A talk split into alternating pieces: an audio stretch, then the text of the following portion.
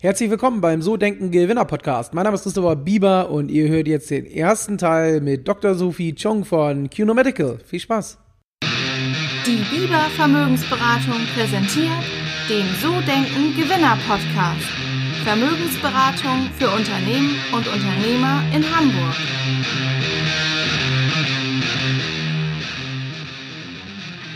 Herzlich willkommen beim So Denken Gewinner Podcast. Mein Name ist Christopher Bieber und wir haben heute wieder ein Zoom-Interview. Heute das Ganze mit einer Gründerin, die ihr Startup 2015 gegründet hat, mittlerweile sehr erfolgreich unterwegs ist, aus Berlin äh, mittlerweile tätig.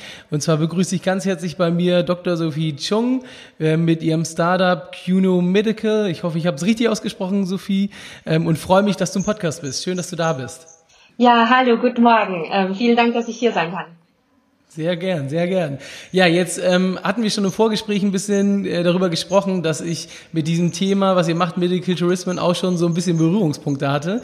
Da können wir gerne gleich ein bisschen drauf eingehen. Aber für diejenigen, ähm, die dich nicht kennen, vielleicht magst du so ein bisschen erzählen, was ihr genau macht ähm, und wie du vielleicht auch auf die Idee zu der ganzen Thematik gekommen bist.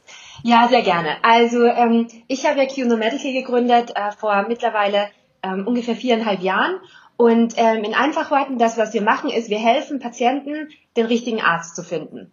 Und zwar weltweit. Ähm, weil die Sache ist die, dass wenn man sich das Gesundheitssystem heutzutage anguckt oder auch wie wir sozusagen unsere Ärzte aussuchen, dann findet das immer noch sehr, sehr lokal statt. Ne? Also du gehst ja irgendwie so in das Krankenhaus äh, zehn Kilometer weiter weg oder nebenan. Und das ist auch wunderbar, wenn man in einem guten Gesundheitssystem aufgehoben ist, wie in vielen Orten auch in Deutschland. Aber wenn man links und rechts guckt, und zwar international, findet man ganz, ganz viele Menschen, die äh, aufgrund dessen, wo sie leben, wie viel Geld sie haben, wer sie sind, wie sie versichert sind, ähm, suboptimalen Zugang zu, Medizin, zu medizinischen Dienstleistungen haben. Und ähm, das ist das Problem, das wir gerne lösen wollen. Weil wir auch sagen, okay, wenn du jetzt ähm, nicht weiterkommst, weil du da wohnst, wo du wohnst, weil das einfach unheimlich teuer ist, ähm, aufgrund, aufgrund der lokalen Gegebenheiten, wie zum Beispiel in den USA, wieso mhm. solltest du dann nicht die Möglichkeit haben, dir einen Arzt zu suchen, den du dir leisten kannst, aber der ist vielleicht nicht in der gleichen Stadt, aber in einem anderen Land. Und ähm, das ist ein bisschen die Grundidee hinter QNO Medical, zu sagen, wir wollen, dass jeder Patient wieder gesund wird. Wir wollen, dass jeder Patient äh, den richtigen Arzt für ihn oder für sie selbst sich findet. Und äh, wenn man das macht, dann muss man oft auch über die eigenen Grenzen gucken. Das können Ländergrenzen sein, das können Stadtgrenzen sein, das können Bundeslandsgrenzen sein. Da machen wir auch gar keinen Unterschied, sondern uns ist es wichtig, dass jeder Patient den richtigen Arzt für sich selbst findet. Sehr cool. Ähm, ich hätte dir im Vorgespräch erzählt, dass ich mit dem Thema Medical Tourism schon mal selbst so ein bisschen verbandelt war. Ähm, wir haben, das ist jetzt aber auch schon 15 Jahre her tatsächlich. Und damals äh, war so die Idee, wie ihr die eigentlich umsetzt, dass man so ein Stück weit so diesen Medizintourismus vorantreibt, um einfach Kosten im Gesundheitswesen zu sparen. Ähm, jetzt seid ihr ein deutsches Startup und wir haben ja in Deutschland eigentlich eine sehr gute Gesundheitsversorgung. Vielleicht magst du dann mal so ein bisschen erklären, warum seid ihr in Deutschland gestartet? Weil ich hatte gesehen, ähm, dass du ja auch ähm, so ein bisschen internationale Vorgeschichte hast. Du warst ja, bist ja Ärztin und ähm, warst ja auch in Kambodscha tätig, äh, unter anderem und in Australien, wenn ich es richtig gesehen habe. Und da mal so die Frage, Medical Tourism, wieso in Deutschland? Du hättest es ja wahrscheinlich auch in Australien gründen können oder in den Staaten, wo das ja auch, glaube ich, ein Riesenproblem ist. Ich sag mal, es war eine gute Versorgung, aber die wenigsten haben ja eine Krankenversicherung oder ist ja sehr abhängig dort von der Arbeitsstelle. Magst ja. du mal ein bisschen erzählen, warum Deutschland, wie du persönlich auch so ein bisschen in die Idee reingegangen bist? Ja. Und, ähm, ja. Gerne. Also vielleicht drei Punkte dazu. Du hast jetzt gerade ganz viele Punkte ähm, äh, genannt, äh, die, die wirklich sehr interessant sind. Also einerseits, vor 15 Jahren hast du dir das Thema schon angeguckt. Ich glaube, das, das zeigt einfach, wie, wie lange es dieses Thema auch schon gibt. Ne? Also das ist ja nicht so, dass Kino Medical ähm, das Thema erfunden hat, sondern Menschen reisen schon seit eh und je aufgrund von unterschiedlichen Schwierigkeiten, die sie mit ihrer Gesundheitsversorgung haben, schon ähm, international zu ihren Ärzten. Das ist kein neues Thema. Das ist vielleicht ein bisschen neuer hier in, in Deutschland und in Westeuropa, wo wir leben. Aber da, wo zum Beispiel ähm, äh, meine, meine Eltern herkommen aus Kambodscha, ist das gang und gäbe, dass man da zum Beispiel nach Thailand fährt, äh, wenn man äh, eine, eine gröbere Operation braucht. Und so gibt es ganz, ganz viele andere Use Cases. Und von daher, ich finde ich immer so, man tut immer so, als wenn das irgendwie total neu und exotisch und äh, irgendwie ja ganz ungewöhnlich ist, aber wenn man sich den Markt ganz genau anguckt, gibt es diese diese Reisebewegung, wenn man sie so nennen kann, schon schon sehr sehr lange. So, das ist das eine. Das andere ist, Deutschland hat ein sehr gutes Gesundheitssystem, absolut, also eines der besten in der Welt. Das ist auch wirklich unab, unbestreitbar. Aber selbst im deutschen Markt, wenn man genauer guckt, findet man immer wieder ähm, sozusagen ähm, Use Cases oder Stellen, wo es so ein bisschen ähm, ja, versagt oder suboptimal funktioniert. Also zum Beispiel in der Zahnmedizin. Na, also gerade in der Implantologie, das ist ein Thema, das total schlecht oder schwierig von den Versicherungen ähm, getragen wird. Und Zahnimplantate sind einfach mal oft äh, das Mittel der Wahl, wenn man Zahnfleischwund hat, wenn man schon lange Prothesen getragen hat, wenn man keine Zähne mehr hat. Und äh, die sind einfach unheimlich teuer. Die, ein Zahnimplantat kostet zwischen 2.000 bis 3.000 Euro, wenn man das aus der eigenen Tasche zahlen muss. Und das muss man in Deutschland sehr, sehr oft machen. Und ähm, ja, wenn man da sozusagen so ein bisschen herumguckt, gibt es auch Orte, wo man ho qualitativ hochwertige Zahnimplantate auch äh, zu günstigeren Kosten bekommen kann. Das ist dann nicht komplett billig, aber es ist halt um einiges weniger als das, was man in Deutschland zahlen muss. Und so gibt es auch äh, im, im Thema der äh, Reproduktionsmedizin, na, also In-vitro-Fertilisation oder viele andere Themen, die auch in Deutschland äh, wenn man genau guckt, auch nicht so super gut ähm, sozusagen auf der Kostenseite äh, gehandhabt wird. Also das ist nicht so, dass wir da in Deutschland auch keinen Markt haben. Ähm, der dritte Punkt, wieso wir dann dennoch auch in Deutschland gegründet haben und nicht international. Also du hast schon recht. Ich ähm, habe davor in den USA gearbeitet, ähm, habe auch bin auch international sehr viel rumgekommen. Am Ende waren das einfach unterschiedliche Beweggründe, die mich nach Berlin zurückgebracht haben. Einerseits hat Berlin ein super gutes Startup-Ökosystem, auf das man zurückgreifen kann. Was ist das? Das ist einmal eine Investorenlandschaft, die hier seit Jahren schon wächst und auch immer größer wird. Das ist unabdingbar für ein Startup, das auf Risikokapitalfinanzierung ähm, äh, davon abhängig ist. Und ähm, da die örtliche Nähe zu haben, hilft auf jeden Fall. Ähm, der zweite Punkt ist, dass Berlin ähm, ein unheimlich internationaler Ort ist für Talente aus der ganzen Welt. Also Berlin zieht einfach ganz viele Menschen an, die hier äh, leben wollen aufgrund unterschiedlicher äh, Gründe. Aber dadurch ist das einfach viel, viel einfacher, hier in Berlin ein Startup aufzubauen, weil man sich ähm, sozusagen dem, dem Jobmarkt bedienen kann. Man braucht digitale Expertise, man braucht technische Expertise, man braucht viele, viele Menschen, die auch zum Beispiel in, im Kundenservice arbeiten und zwar international. Also bei QNO Medical ist es so, dass wir gerade dreisprachig aufgestellt sind, Deutsch, ähm, Englisch und Niederländisch. Wir bauen jetzt gerade auch noch ähm, vier weitere Sprachen auf, Französisch, äh, Spanisch, äh, Italienisch und dann bald wahrscheinlich auch Portugiesisch. Und ähm, so ein internationales Team aufzubauen, ähm, benötigt auch einfach ein Standort, wo es auch internationales Talent gibt. Und das ist in Berlin auf jeden Fall gegeben. Und ähm, last but not least, ähm, ich habe viele, also viele Jahre in den USA verbracht und viele Jahre auch hier in, in, Europa. Und ich muss sagen, das war auch eine persönliche Entscheidung, weil mir der, der europäische Lebensstil und die europäische Politik und alles einfach auch viel mehr zusagt. Und ich wusste, dass wenn ich mir einen Ort aussuche, wo ich gründe, dann werde ich da auch wahrscheinlich für sehr, sehr lange Zeit bleiben. Da kann ich nicht einfach abhauen. Und ähm, das war für mich auch so ein bisschen back to the roots. Aber am Ende stelle ich auch immer die Gegenfrage, wieso nicht? Also es gibt für mich keinen Grund, nicht in Berlin zu gründen oder nicht in Deutschland zu gründen. Ähm, es gibt viele, viele äh, und, und ganz im Gegenteil, es gibt viele, viele Vorteile. Hm, okay, ja, das war auf jeden Fall, ähm, ist es schon ein Stück weit nachvollziehbar. Cool, sehr gut. Ähm, ich würde gerne nochmal so ein bisschen den Hintergrund erfahren der Gründung. Ich habe gesehen, du hast vor ja deine, dein Studium gemacht in der Medizin, bist dann als Ärztin tätig gewesen, dann bei McKinsey, glaube ich, fünf Jahre, also als Unternehmensberaterin gehe ich mal von aus, genau. Und dann ähm, ja auf einmal ein eigenes Startup. Wie kommt man so auf die Idee, ein eigenes Startup und dann auch noch in dem Bereich zu gründen? Wie, wie kam es bei dir?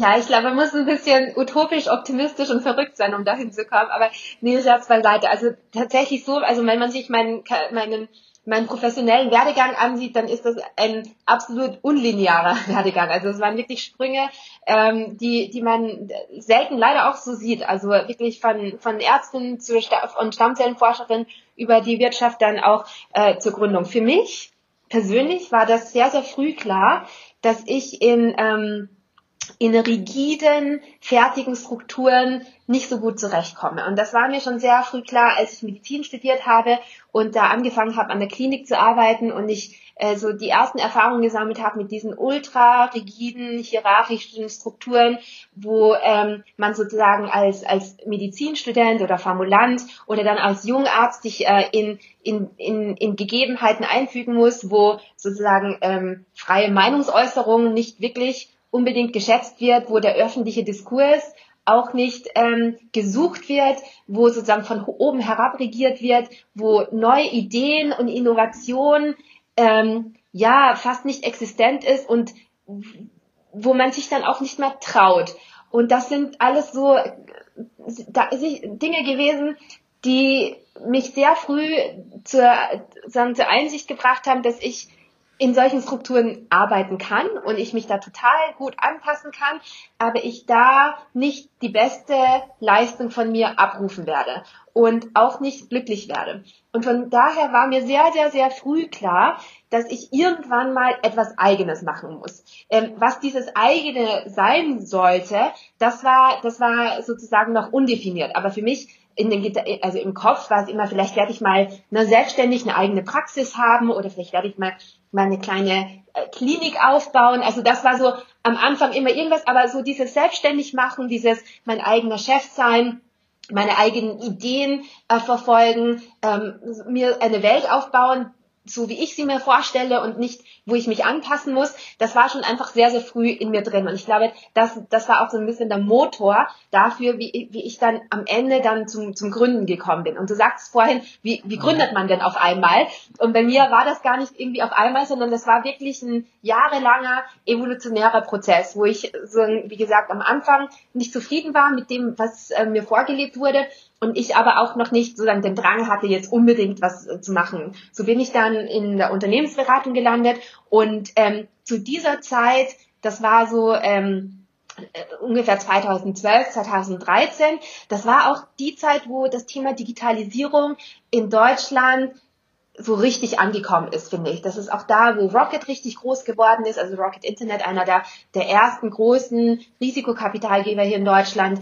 Ähm, und äh, das, dieser Gedanke hat mich total fasziniert, mhm. dass man mittels Technologie ähm, und äh, Innovation sozusagen ähm, ja, Strukturen hinterfragen kann und aufbrechen kann und auch verbessern kann. Und das war, fand ich unheimlich spannend im, im Kontext der Gesundheitsversorgung und hatte da auch viele, viele Ideen ähm, und sehr, sehr viel einfach darüber nachgedacht. Schlussendlich war das so, dass ich während meiner McKinsey-Zeit ähm, ja mich auch noch nicht wie soll ich sagen, getraut habe oder da, da war die Idee jetzt auch noch nicht da. Und dann dachte ich mir, okay, dann gehe ich jetzt mal in ein Start-up und gucke mir das mal an, wie das, denn so ist, in einem Start-up zu arbeiten, ohne jetzt selbst gründen zu müssen. Und so mhm. bin ich dann, habe ich meinen Job bei McKinsey gekündigt und bin dann zu ZocDoc gegangen. Das ist einer der führenden digitalen Gesundheitsunternehmen in, in New York, in den USA, damals schon gewesen und heute auch noch. Und dort, und ich, also ich habe meinen Job bei McKinsey gekündigt und ich habe genau eine Bewerbung geschrieben. Und die eine Bewerbung ging nach Zoc, oder zu ZocDoc, ja. weil ich unbedingt hin wollte. Und ähm, glücklicherweise habe ich diesen Job auch bekommen und bin dann nach New York gezogen, war dort ähm, Director of Healthcare Strategy. De facto war ich halt die rechte Hand des CEOs und habe sehr, sehr viele Themen äh, mit ihm gemeinsam äh, bearbeitet und dadurch auch einfach sehr, sehr viel gelernt und gesehen, quasi handwerklich, was es denn bedeutet, so ein digitales Unternehmen aufzubauen und auch zu führen. Und mhm. ähm, während dieser Zeit kam mir so nach und nach die Idee zu QNO Medical von, von wirklich, wie, wie kriege ich es denn hin, dass Patienten den richtigen Arzt finden und äh, zu, zu dann zu sagen, weißt du was? Eigentlich muss man dieses Thema global denken. Das ist immer zu klein gedacht, wenn man das lokal denkt. Mhm. Gute und schlechte Ärzte gibt es überall und äh, es gibt unterschiedliche Gegebenheiten in unterschiedlichen Gesundheitssystemen, die Vor- und Nachteile haben. Und wieso sollte man das nicht transparent machen und digital verfügbar machen, so dass jeder Patient auf dieser Welt einfach quasi die Übersicht hat über alle globalen Möglichkeiten, mhm. die er hat, wenn er mal einen, einen Arzt braucht und eine Operation braucht. Und das war dann die zündende Idee hinter QNO Medical, wo ich dann gesagt habe, okay, ich hab's, das klingt jetzt verrückt, das klingt vielleicht ein bisschen groß, das gibt es noch nicht, ähm, aber wer, wenn nicht ich, und ich mach's jetzt. Ja, krass, abgefahren. Aber man merkt ja jetzt auch schon so ein bisschen, also da ist ja so eine krasse Leidenschaft. Ich meine, die Jobs, die du vorher gemacht hast, waren auch schon jetzt nicht ohne. Und ähm, woher kommt das bei dir? Ist das irgendwie familiär bedingt? Kommst du aus einer Unternehmerfamilie oder du hast ja auch eben erzählt, das war so ein langer Prozess sozusagen eigentlich, bis dann wirklich klar war, okay, ähm, ich gründe, aber aber es war ja schon die ganze Zeit klar, hast du ja auch gesagt, du willst was Eigenes machen. Und ähm, woher kommt dieser, An dieser Antrieb? Woher kommt das? Ja, gute Frage. Also das ist schon so, ich war schon immer so ein kleiner Freigeist. Ich glaube, das ist ein bisschen genetisch bedingt. Ich glaube, ich, also ich bin einer der Menschen, die glaubt, dass auch ähm, Charakter eine, eine bestimmte genetische Disposition hat, obwohl das ja noch immer sehr schwer, also noch nicht gut erforscht ist. Aber ich finde ich hochinteressant. Ich glaube, das ist das eine. Ich komme aus einer aus einer Ärzte- und Unternehmerfamilie. Vielleicht ist das auch so ein bisschen die, die Begründung ähm, dafür. Und ähm, und, und auch aus einer Familie, die geflüchtet ist. Also meine Eltern sind, ähm, sind äh, aus Kambodscha, wie schon erwähnt, und sind äh, aufgrund des kambodschanischen Bürgerkrieges Ende der 70er Jahre dann auch nach Österreich geflüchtet und haben von in Österreich von Grund auf eine neue Existenz aufgebaut für sich und dann auch für ihre Familie und das sehr sehr erfolgreich und ähm, vielleicht also ich weiß es nicht, aber vielleicht ist das auch so ein bisschen meine Inspiration gewesen oder das ist das, was auch in mir immer schon war, dass man, dass es total möglich ist, von Grund auf etwas aufzubauen, dass es hart ist, aber dass es total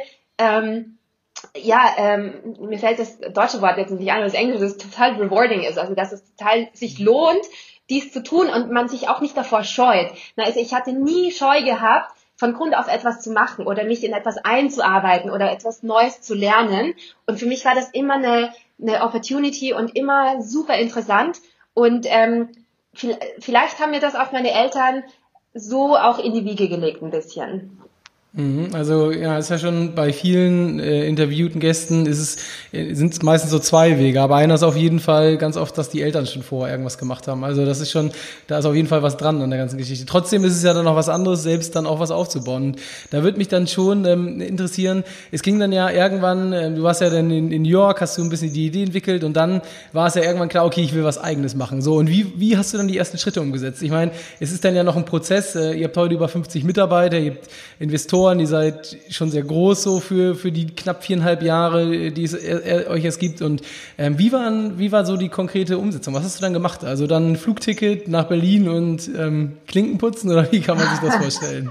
ja, ich muss sagen, also bei mir war das so ein bisschen, also war auch viel Glück dabei im Sinne von zugleich äh, zur richtigen Zeit am richtigen Ort und auch die richtigen Personen dann getroffen. Also für mich war klar, okay, ich werde gründen. Aber für mich war damals noch nicht klar, das war Ende 2015, dass es dass jetzt der richtige Zeitpunkt ist. Ich sage immer, äh, Gründen ist wie, wie fast wie heiraten, es ist nie der 100% richtige Zeitpunkt, irgendwann muss man es dann machen. Ähm, ja. Und ähm, in, in meinem Fall war das so, dass ich dann äh, einen Investor auch getroffen habe aus Berlin, also Project A, die mhm. ähm, sich die quasi dem Thema Digital Health gerade so ein bisschen angenommen haben und das total spannend fanden, so eine globale Plattform auch aufzubauen. Und so kam ich ähm, ja fast zufällig mit denen ins Gespräch und die fanden das spannend und ich fand das natürlich auch spannend. Und so hatten wir dann äh, ja gemeinsam dann beschlossen zu sagen, okay, ähm, wenn, wenn ich das jetzt gründe, dann würden sie gern darin investieren.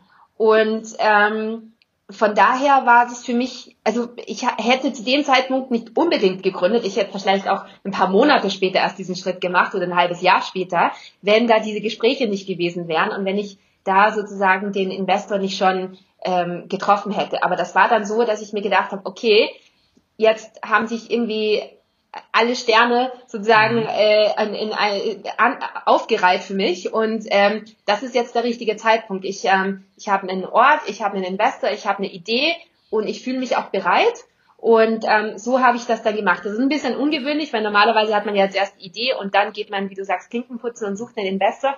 Bei mir war das ein bisschen eine andere Situation, wo ich, wo, wo so alles gleichzeitig passiert ist ich muss aber auch dazu sagen, das hat auch dazu geführt, dass dann alles sehr, sehr schnell gegangen ist und ich seitdem auch einfach in diesem Strudel bin und äh, von Tag eins auf, äh, ja, auf, auf Wachstum auch getrimmt bin. Das war der erste Teil mit Sophie. Ich hoffe, dir hat Spaß gemacht. Ich finde eine sehr beeindruckende Gründerin und ja, ich freue mich, wenn du, wenn du dann äh, nächste Woche zum zweiten Teil wieder mit am Start bist. Bis dann. Ciao, ciao.